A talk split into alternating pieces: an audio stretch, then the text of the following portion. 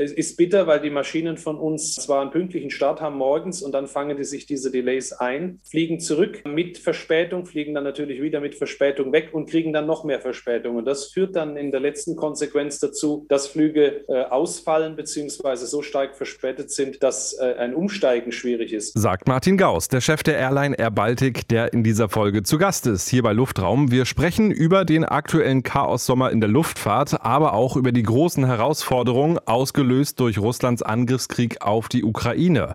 Denn für Air Baltic sind die Auswirkungen besonders heftig zu spüren. Schnell noch diese Botschaft von unserem Werbepartner. Ich freue mich, dass El Al auch diesmal wieder an Bord ist, denn mit El Al erreicht ihr Israel am besten und eine Reise dorthin lohnt sich eigentlich für jeden, egal ob ihr Abenteuer liebt oder ob ihr es nachts gerne krachen lasst oder ob die Kultur bei euch an erster Stelle steht.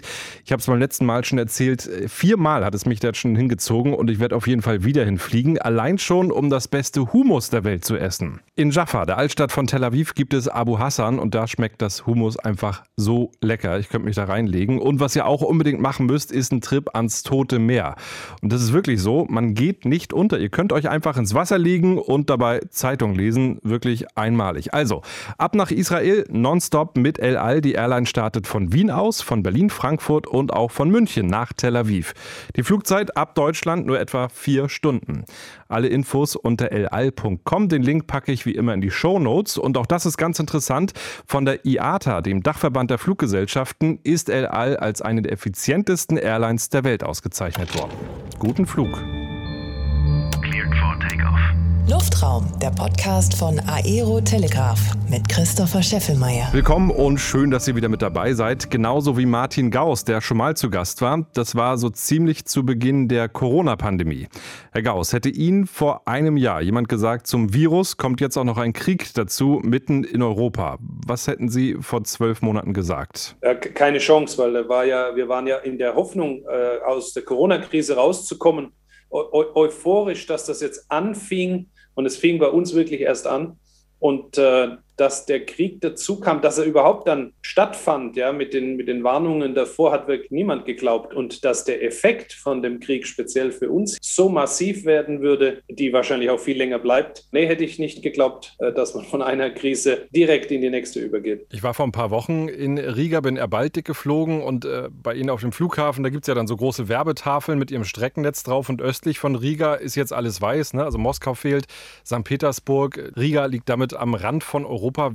Wie sehr schmerzt das konkret? Ähm, am Anfang hat es natürlich sehr geschmerzt, weil 10 Prozent vom Umsatz kamen aus äh, der Ukraine und aus Russland. Und äh, ganz am Anfang konnte man das nicht ausgleichen. Jetzt ist es ausgeglichen mit mehr Flügen in den Westen. Was aber weiterhin fehlt, äh, sind die Umsteiger aus, äh, ähm, aus Russland, aus der Ukraine, aber auch aus einigen der östlich gelegenen Ländern, die aufgrund der Überflugsrestriktionen äh, für uns unwirtschaftlich zu bedienen sind, also Yerevan, äh, Baku. Und äh, das, da fehlen dann natürlich auch Umsteigerströme. Aber wir haben es ausgeglichen jetzt. Wir fliegen viel mehr Strecken als früher und fliegen mehr aus. Wir fliegen auch aus Finnland.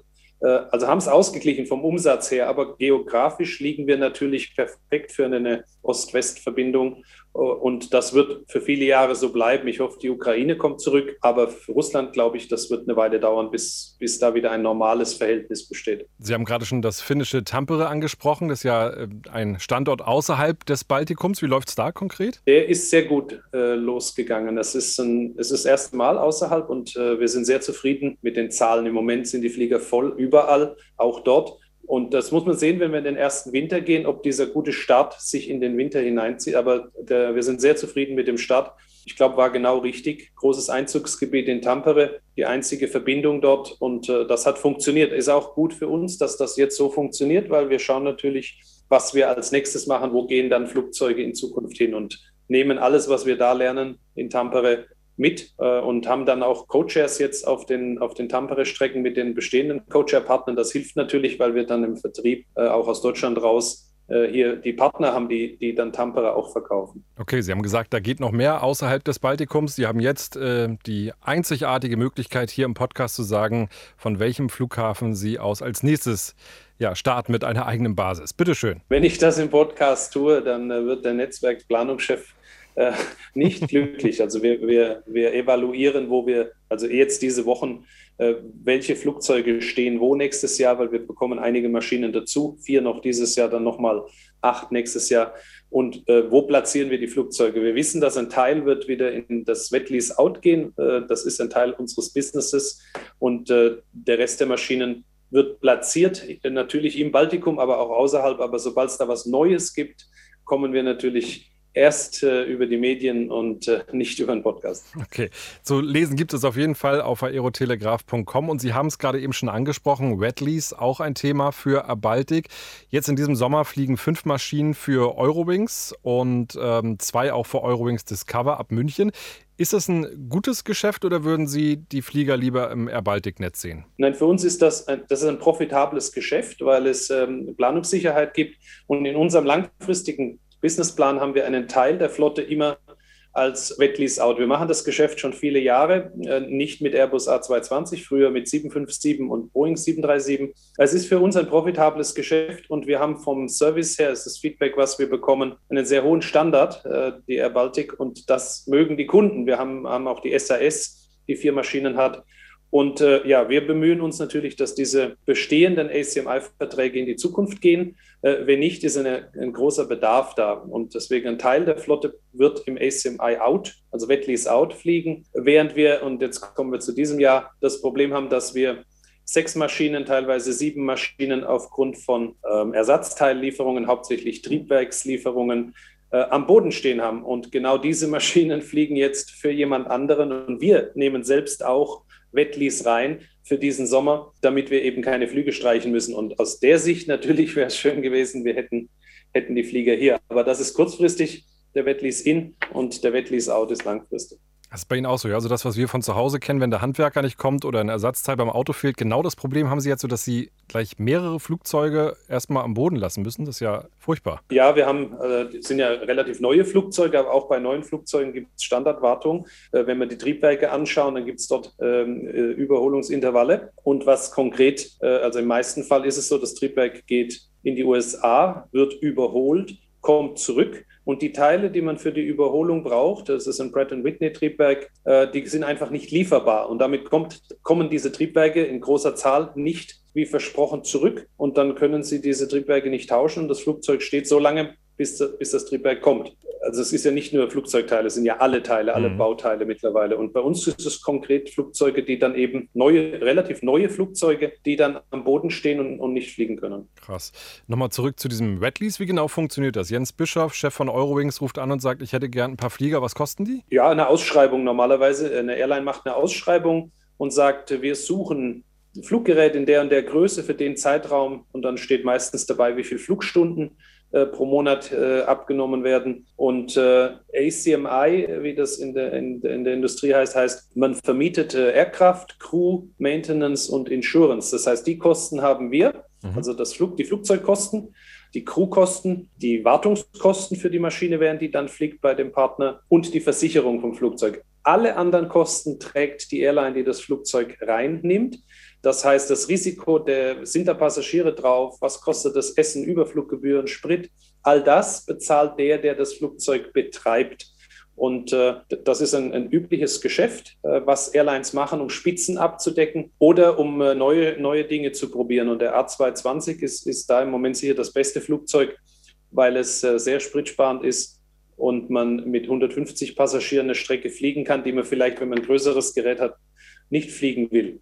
Und da man langfristig bei Airlines ja Strecken aufbaut, bietet das Flugzeug die Möglichkeit, dass man sich nicht für mehrere Jahre nimmt, sondern einfach nur für eine Saison. Und da in dem Geschäft sind wir drin und mit dem Flugzeug, äh, wir könnten wesentlich mehr Flugzeuge in Wetlease Out geben. Mhm. Äh, der Bedarf ist sehr groß. Wie können wir uns das operativ vorstellen? Also wo leben die Crews, wo schlafen die und wie bekommen die Mitarbeiter jetzt ihre Infos zum Beispiel direkt von Eurowings oder läuft das dann alles über Riga? Unsere Crews bekommen ihre Dienstpläne von uns, die bekommen auch ihre, es läuft alles heute über ECAS, also über äh, Datentransfer. Ähm, die Crews sind äh, voll digital bei uns, das heißt, die haben ihre ganzen Dokumentationen äh, über ihre iPads und an Bord äh, wird das eingespeist und das kommt von unserem Operations Control dass wenn es um, die, um das Flugzeug Ladepläne geht, aber alles andere macht die Abfertigung, die auch jedes andere Eurowings-Flugzeug äh, abfertigt.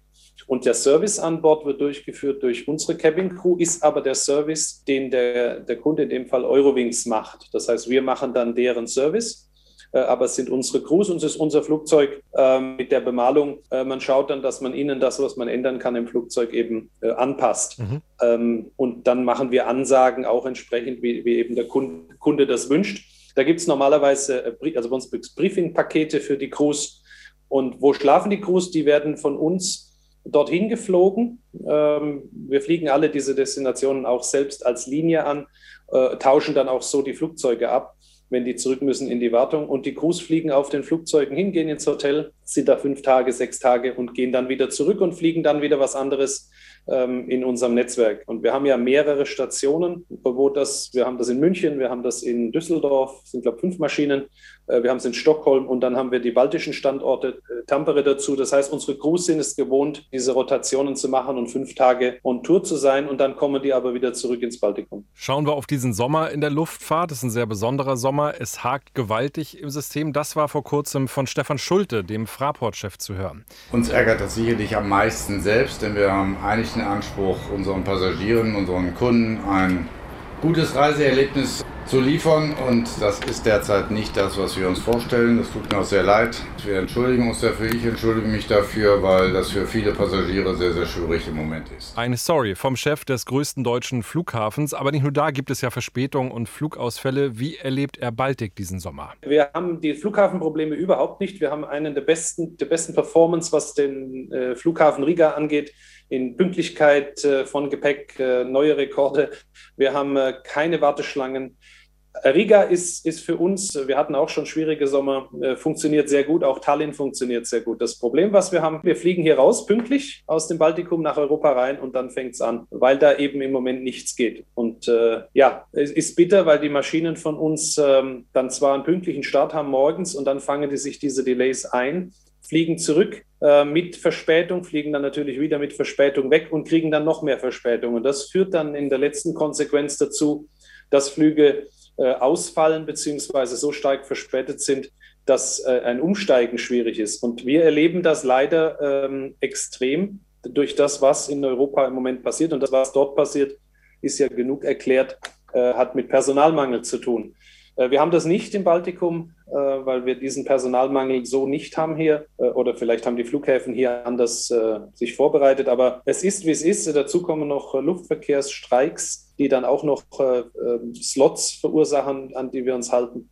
Also es ist nicht schön. Es ist vor allem deswegen nicht schön, weil es ist nichts, was wir tun können. Wir möchten das Produkt abliefern, was, was der Kunde gebucht hat und äh, können es nicht abliefern, weil, weil die Flughäfen äh, nicht in der Lage sind, den Service zu bieten, der eigentlich vereinbart ist, äh, ob es an der Sicherheitskontrolle ist oder in der Gepäckabfertigung oder am Gate. Aber das ist diesen Sommer so und wie meine Kollegen aus Deutschland ja sagen, äh, wird das auch den ganzen Sommer so bleiben. Ja, Sie sagen es, ne? Carsten Spohr, Ihr Amtskollege bei Lufthansa, der rechnet ja sogar erst im kommenden Sommer dann mit einem normalen Betrieb am Himmel.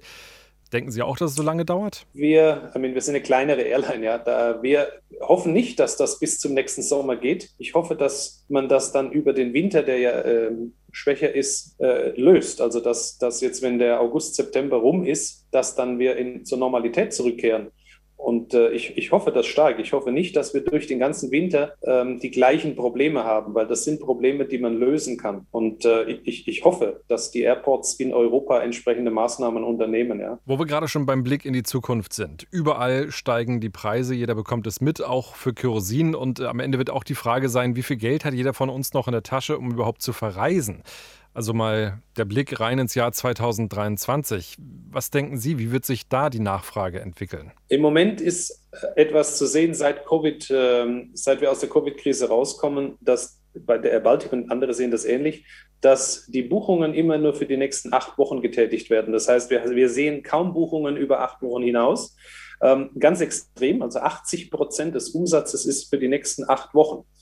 Und das ist es sehr schwierig jetzt zu sagen. Da das aber schon ähm, anhält das ganze Jahr, kann es natürlich sein, dass wir diesen Trend weiterhin sehen. Also dass dass die Reisenden sagen, ich entscheide mich erst relativ kurzfristig für eine Reise. Wenn es so bliebe, würde, würde ich sagen, gehen wir dann in den nächsten Sommer und sehen sogar mehr, weil diese, diese Reiselust, die, die ja jetzt getrieben ist, mehr von den Freizeitreisen beziehungsweise Freunde, Familie besuchen, ich glaube, die wird bleiben. Man, man spürt extrem, vor allem die jüngere Generation, die, die möchten verreisen. Vielleicht kommt es, weil wir so lange eingesperrt waren in Europa oder in der Welt, dass die Menschen sagen, lieber reise ich jetzt nochmal.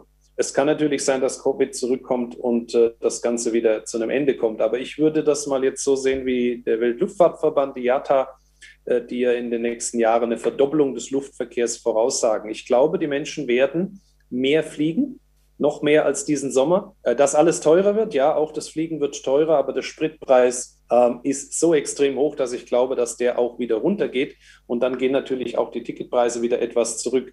Fliegen ist immer noch sehr günstig. Und ich glaube, dass die Menschen weiter verreisen möchten. Und für eine Airline ist es wichtig, sparsame Flugzeuge zu haben. Wie froh sind Sie, dass Sie eine reine A220-Flotte haben? Sehr froh. Wir kriegen dafür auch viel Lob. Äh, es ist das ökonomischste Flugzeug in der Kategorie. Es ist das, äh, ja, das klimafreundlichste Flugzeug. Es verbraucht wirklich weniger Sprit, äh, hat weniger Emissionen. Und äh, wir sind sehr froh. Es ist ein sehr modernes Flugzeug. Für uns kann es alles, was, äh, was wir machen wollen. Es fliegt bis zu sieben Stunden. Und äh, die absolut richtige Entscheidung gewesen, vor knapp zehn Jahren äh, in, das, in die Zukunft zu investieren. Ähm, das macht sich jetzt jeden Tag bezahlt. Und wir werden sicherlich noch einige Jahre Freude haben an den Lieferungen, die wir bekommen. Ähm, wir fliegen jetzt 36 der Maschinen, sind der weltweit größte äh, Betreiber des A220-300 und bekommen noch bis 50 sind die Festbestellungen und haben bereits Ideen, was wir danach machen. Äh, also wir sind sehr happy mit der Entscheidung, die war sehr gut. Jeder weiß, eine homogene Flotte spart Geld. Früher sind sie auch noch die 737 von Boeing geflogen und die Dash 8 400. Äh, Können Sie mal durch Zahlen verdeutlichen, wie groß so die Ersparnis einer reinen Airbus-Flotte ist? Was macht das aus? Äh, genau, die Zahlen kann man genau nicht nennen, aber beim Sprit kann man, kann man das sagen. Es sind 25 Prozent Einsparung nur beim Sprit.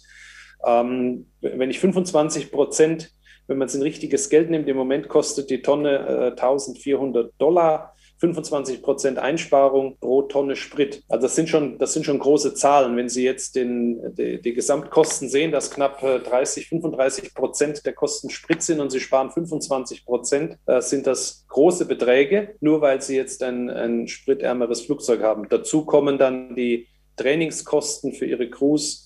Dazu kommt die äh, ein, wenn ein Flug äh, umgebucht wird auf eine andere Maschine, dann haben Sie immer die gleichen Sitze und Sie können jedes Flugzeug an jede Strecke einsetzen. Äh, die genauen Einsparungen kommen quasi über den Erfolg, den wirtschaftlichen Erfolg aus einer verlustreichen Airline profitable zu machen. Das haben wir schon 2019 begonnen. Jetzt kam Corona dazwischen, große Verluste, äh, aber wir gehen wieder zurück. Also dieses Jahr wird es noch ein Verlust sein, dann ho hoffentlich ein Break-Even nächstes Jahr und dann gehen wir mit äh, sehr viel höheren Gewinnen in die Zukunft aufgrund der homogenen Flotte. Bei bei Ihnen auf dem Vorfeld in Riga, da stehen auch noch einige Dash. Wenn jetzt unter den Hörern jemand ist, der sagt, Mensch, so eine Dash bei mir im Vorgarten kann ich gut gebrauchen, wären Sie sofort dabei, um die zu verkaufen? Äh, die sind geleast und äh, das Dilemma ist, dass wir uns nicht über eine Insolvenz ähm, saniert haben, sondern wir haben alle unsere Leasingverträge äh, erfüllt und die Flugzeuge waren eben geleast bis zu einem gewissen Zeitpunkt nächstes Jahr. Die werden nicht betrieben von uns, schon seit zwei Jahren nicht, weil wir entschieden haben, diese Flotte nicht mehr zu nutzen, da sie nicht äh, wirtschaftlich nicht so sinnvoll zu betreiben ist wie der A220. Und die Flugzeuge werden im Moment, also die werden ähm, gewartet und wir bereiten uns vor, die äh, etwas früher als nächstes Jahr äh, zurückzuliefern. Das heißt, wir hoffen in den nächsten Wochen, dass die Maschinen dann Riga verlassen. Aber das heißt, wenn Sie jetzt auf den Kontoauszug Ihrer Firma sehen und dann sehen Sie immer die Abrechnung für den äh, ja, Leasinggeber, für das Leasingunternehmen, das tut dann richtig weh, ne? Ja, man sieht das in der Bilanz des Jahres 2020, wo wir 110 Millionen äh, reingeschrieben haben an Verlust, für, der schon den, den Zeitraum der Leasebeträge äh, bis zur Rücklieferung betrachtet. Äh, Im Cash äh, geht das natürlich jeden Monat weg. Und äh, alternativ hätten wir das Flugzeug weiterfliegen können, dann wäre der Verlust noch höher gewesen. Insofern auch richtige Entscheidung, aber die äh, natürlich sehr viel Geld gekostet hat.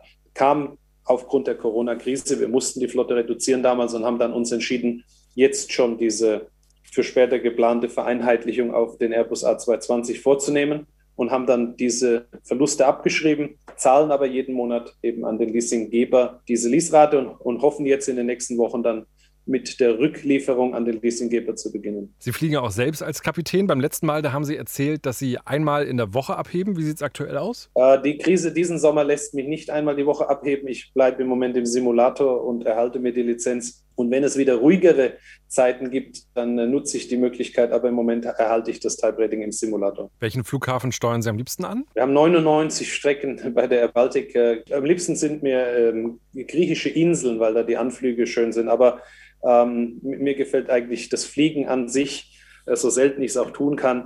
Äh, und ich, ich genieße das. Also für mich ist der Takeoff und die Landung äh, äh, sehr, sehr interessant. Äh, ich habe das ja mal gelernt. Das war mal mein einziger Beruf und deswegen ist eigentlich jeder Flug ein Highlight für mich. Aber wenn Sie mir die freie Wahl lassen, dann wäre es eine griechische Insel. Da fliegen Sie auch in diesem Sommer in den Urlaub hin? Äh, ich fliege persönlich in den Urlaub auch nach Kos diesen Sommer, ja für eine Woche. Super, dann wünschen wir einen schönen Urlaub und äh, ja, gute Erholung. Die Kraft werden Sie wahrscheinlich brauchen für die nächsten Monate. Es bleibt weiter anstrengend in der Luftfahrt. Danke fürs Gespräch. Danke Ihnen. Und danke euch fürs Zuhören. Wenn es euch gefallen hat, lasst eine positive Bewertung in eurer Podcast-App da. Abonniert Luftraum und bei Insta findet ihr diesen Podcast auch.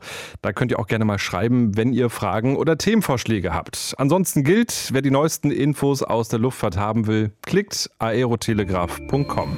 Bis zum nächsten Mal. Luft Luftraum, der Podcast von Aero Telegraph mit Christopher Scheffelmeier. Parking brake set.